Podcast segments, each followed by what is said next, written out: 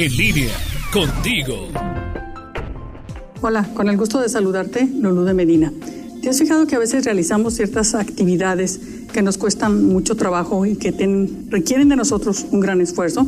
Como es, por ejemplo, pues levantarnos temprano todos los días para poder iniciar nuestras actividades, ya sea escolares o de trabajo, o bien también a veces pues el, el ahorrar nos cuesta a veces mucho trabajo, requiere de nosotros mucho esfuerzo poder ahorrar, el hacer ejercicio o a veces también eh, la forma de estudiar, en qué horario lo hacemos, cómo lo hacemos, qué, qué tan ordenados somos para, para estudiar si lo hacemos de forma constante. O bien podemos ver al revés, que hay actividades que a lo mejor hemos dejado, ¿por qué? Porque no logramos lo que queríamos. Por ejemplo, una dieta que no nos funcionó porque pues a lo mejor no la seguimos como decimos. ¿Y esto por qué se da? Pues porque nos falta un orden. Nos falta, como dicen, ser disciplinados. Pero más que ser disciplinados es hacer en nosotros la disciplina, la autodisciplina, que no es otra cosa más que hacernos más ordenados. Nos facilita las cosas, nos hace llegar a la meta que nosotros quisiéramos. Son compromisos que nos hacemos con nosotros mismos, son ciertas reglas que nos exigimos nosotros para llegar a esa meta que tenemos.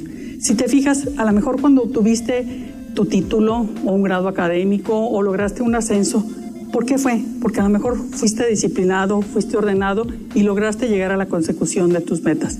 Pues ¿por qué no pensar que la autodisciplina puede formar parte de nuestras vidas?